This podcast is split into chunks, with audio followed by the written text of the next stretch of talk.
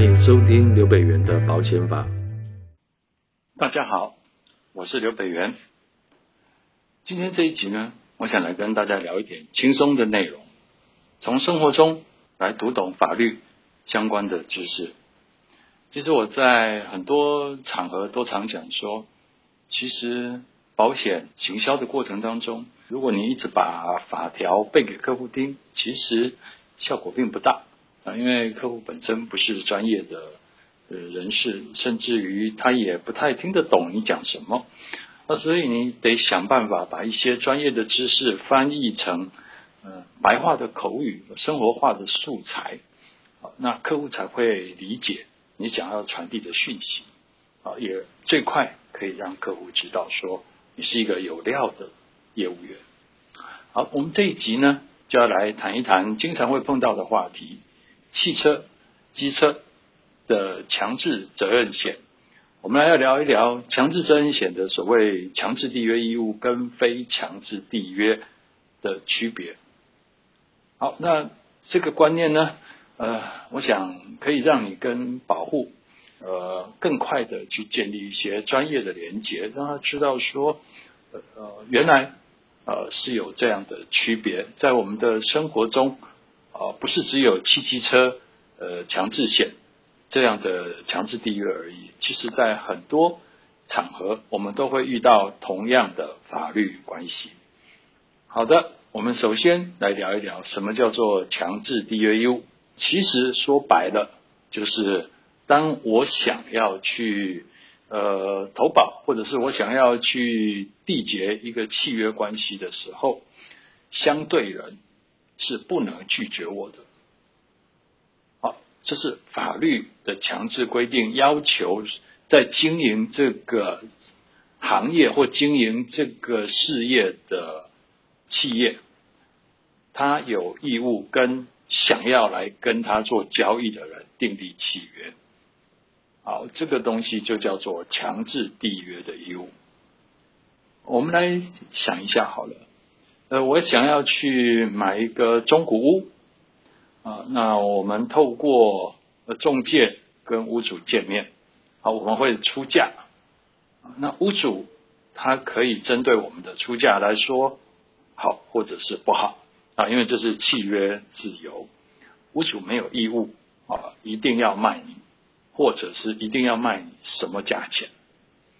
好，但是如果有强制缔约义务的人呢，那就不管他心里面想什么，他都必须要说好。好，就是有强制缔约义务的人，他就不能拒绝对方的要约。好，那我们来想想看，在生活中有哪一些？呃，是强制缔约的状况呢？呃，第一个，我们来想想看，订报纸是不是呢？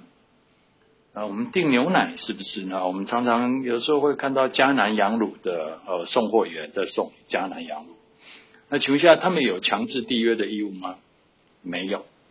哦、所以你想要订报纸，你想要订杂志，或者是你想要订羊奶。呃，这些企业并没有义务一定要卖你啊。那有哪一些事业是负有强制缔约的义务呢？生活中最常见的例子，呃，大概就是一些公用事业了，比如说自来水，比如说电力。好，根据自来水法或者是电业法的规定，呃，这些企业都不能够拒绝申请者的申请。好，因为这些事业都是属于公用事业，也是民生必须的事业。好，所以经营电力的或者是经营自来水的事业呢，它是负有强制缔约的义务。啊，如果有用户要申请呃接电或接水的时候，呃，他们是不能够拒绝的。好，那除了公用事业之外呢，呃，还有什么例子可以来举呢？医师，对了，我相信很多人都想到了，医师这个行业其实他们也有强制缔约的义务，哦，所以呃，医师啊，在病患上门来诊疗的时候，要求诊疗的时候，医生是不能拒绝的。好，所以其实呃，大家不晓得有没有注意到啊？就说，呃，诊所啊，尤其是在乡下最常见，就是医生哦，他可能楼下是诊所，楼上就是住家啊，在乡间的诊所很常见这种状况。那医师通常这样的呃诊所楼下没有门铃，为什么没有门铃呢？这个学问就在于医师有强制缔约的义务，也就是说，如果半夜有人来按门铃，说他要看病，医生是不能拒绝的。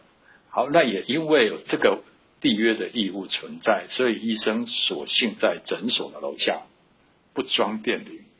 那这样的话，医生就可以推脱说：“哎，我不知道，哎，晚上有人要来找我，我我我我没有听见哦。”OK，好。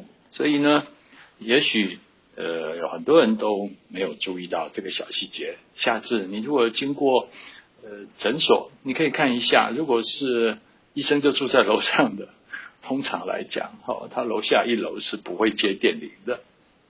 好，这就是强制缔约的义务啊，呃。医生呃，不管你今天呃半夜来按门铃说要看诊的人是总统还是黑道。都不能拒绝诊疗。好，那强制缔约义务我们讲完之后，回过头来我们再来看看车险。呃，其实汽车、机车来投保，呃，现在法律都有规定啊，要强制投保。啊，那这就是一个强制缔约的义务。好，当然了，呃，拥有汽车、机车的人，呃，国家也强制他要投保。那经营强制险的。保险公司啊，那法律也规定，他有承诺的义务啊，也就是我们刚刚前面所讲的强制缔约的义务啊。那这个是在《汽车强制责任保险法》第十八条的规定啊。第一项，他就说，除非没有交保险费，或者是据实说明义务有违反，否则保险公司是不得拒绝承保啊。也就是说，其实你的开车技术再烂，保险公司也不能说，哎，你这个这么烂。嗯，拜托你好去找别家好不好？不行啊，保险公司有义务一定要 say yes 啊。好，那当然反过来说，呃，如果你是买了车，你也不能够不保强制险啊。你不保，那万一如果被呃警察呃临检，或者是呃有交通事故发生的时候，那警察如果发现到说你没有投保强制险的话啊，那是要处罚新台币六千块到三万块。啊，而且还会被扣留车辆的牌照，一直到你依照规定去投保强制险才会还给你。好，那当然，强制险它的目的啊，会为什么要把一个保险啊，呃，用法律去设计成说一定要硬性去投保，然后保险公司也一定要去接下呃被保险要接下这个车子所有权人的投保。啊，因为它是一个政策性、社会政策性的保险，为了要保障呃使用大众交通运输工具的用路人，啊，因为这样的一个立法目的，所以他把它设计成是一个强制性的保险。好，那当然，呃，如果你想要跟客户讲得更清楚的话，其实呃，使用交通工具啊，呃，在我们法律上来讲。它会是一种叫做可容许的危险，也就是说，其实车辆啊，是汽车或机车在马路上跑，其实是有一定的危险性的哈。对于呃在马路上的用路人来讲，其实车辆的使用、机车的使用其实是有危险性的。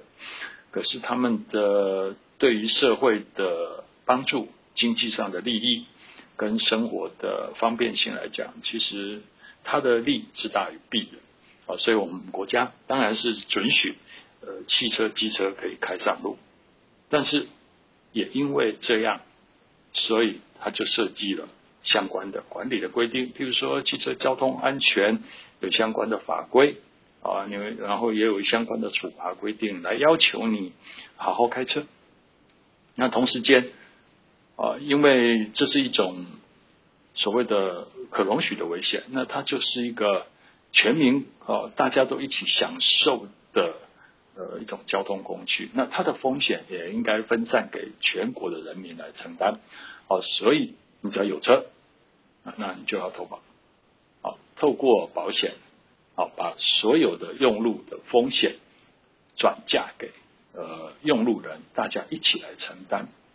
好，这就是为什么会有汽车强制责任保险的来源。好，如果大家有兴趣，其实网络上你可以 Google 一下柯妈妈。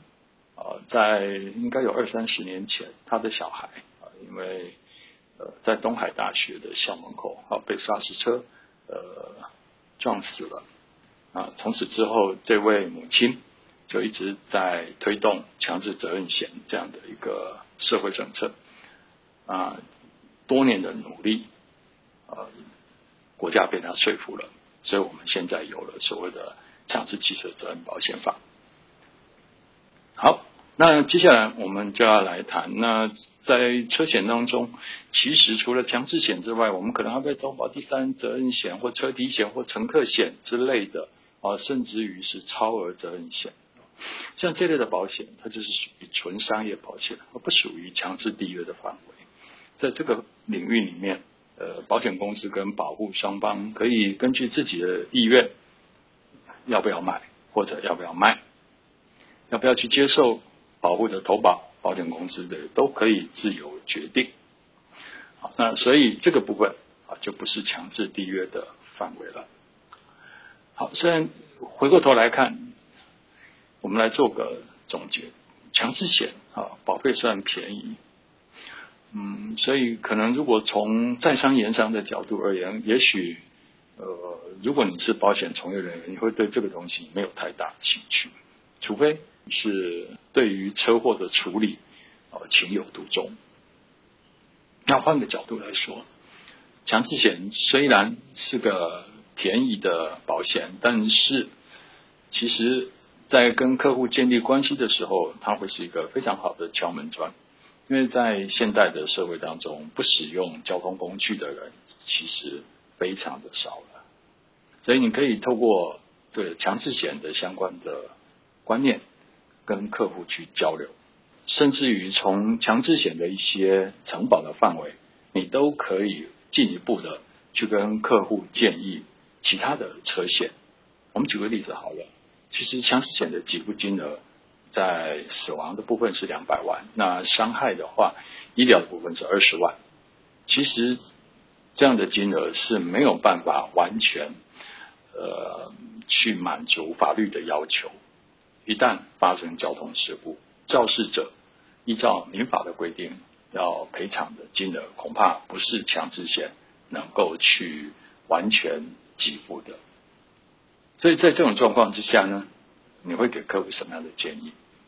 还需要保哪一些保险？OK，从这里你可以开展你跟客户进一步的交流的内容，那也变成是一个关系的开门。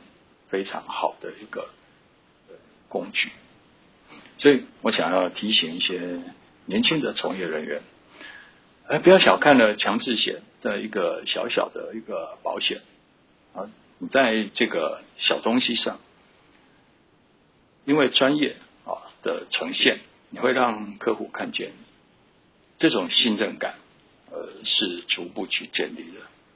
很多年轻从业人跟我讲说啊，老师你上的课内容非常棒，但是因为我没有客户，没有这样的客户可以去运用，所以我觉得呃我没有必要再做学习。其实我想要跟大家说的是，其实有时候你被客户拒绝，是因为交浅言深，也就是说。其实客户是没有看见你的专业，所以他不想跟你聊更深入的话题。那你要怎么样让客户看见你呢？如何去累积客户对你的信任感呢？从小地方开始，拿出你的观点去跟客户交流。日后客户产生信任感之后，他就会跟你做更多的深入的话题的讨论，甚至于帮你转介更好的客户。好了，我们今天的节目就到这里。经过了这几集的讨论跟说明之后，你是否对强制险的强制缔约有更进一步的了解呢？有任何想法，我们都欢迎你在脸书或节目下方留言。我们下次再见喽，拜拜。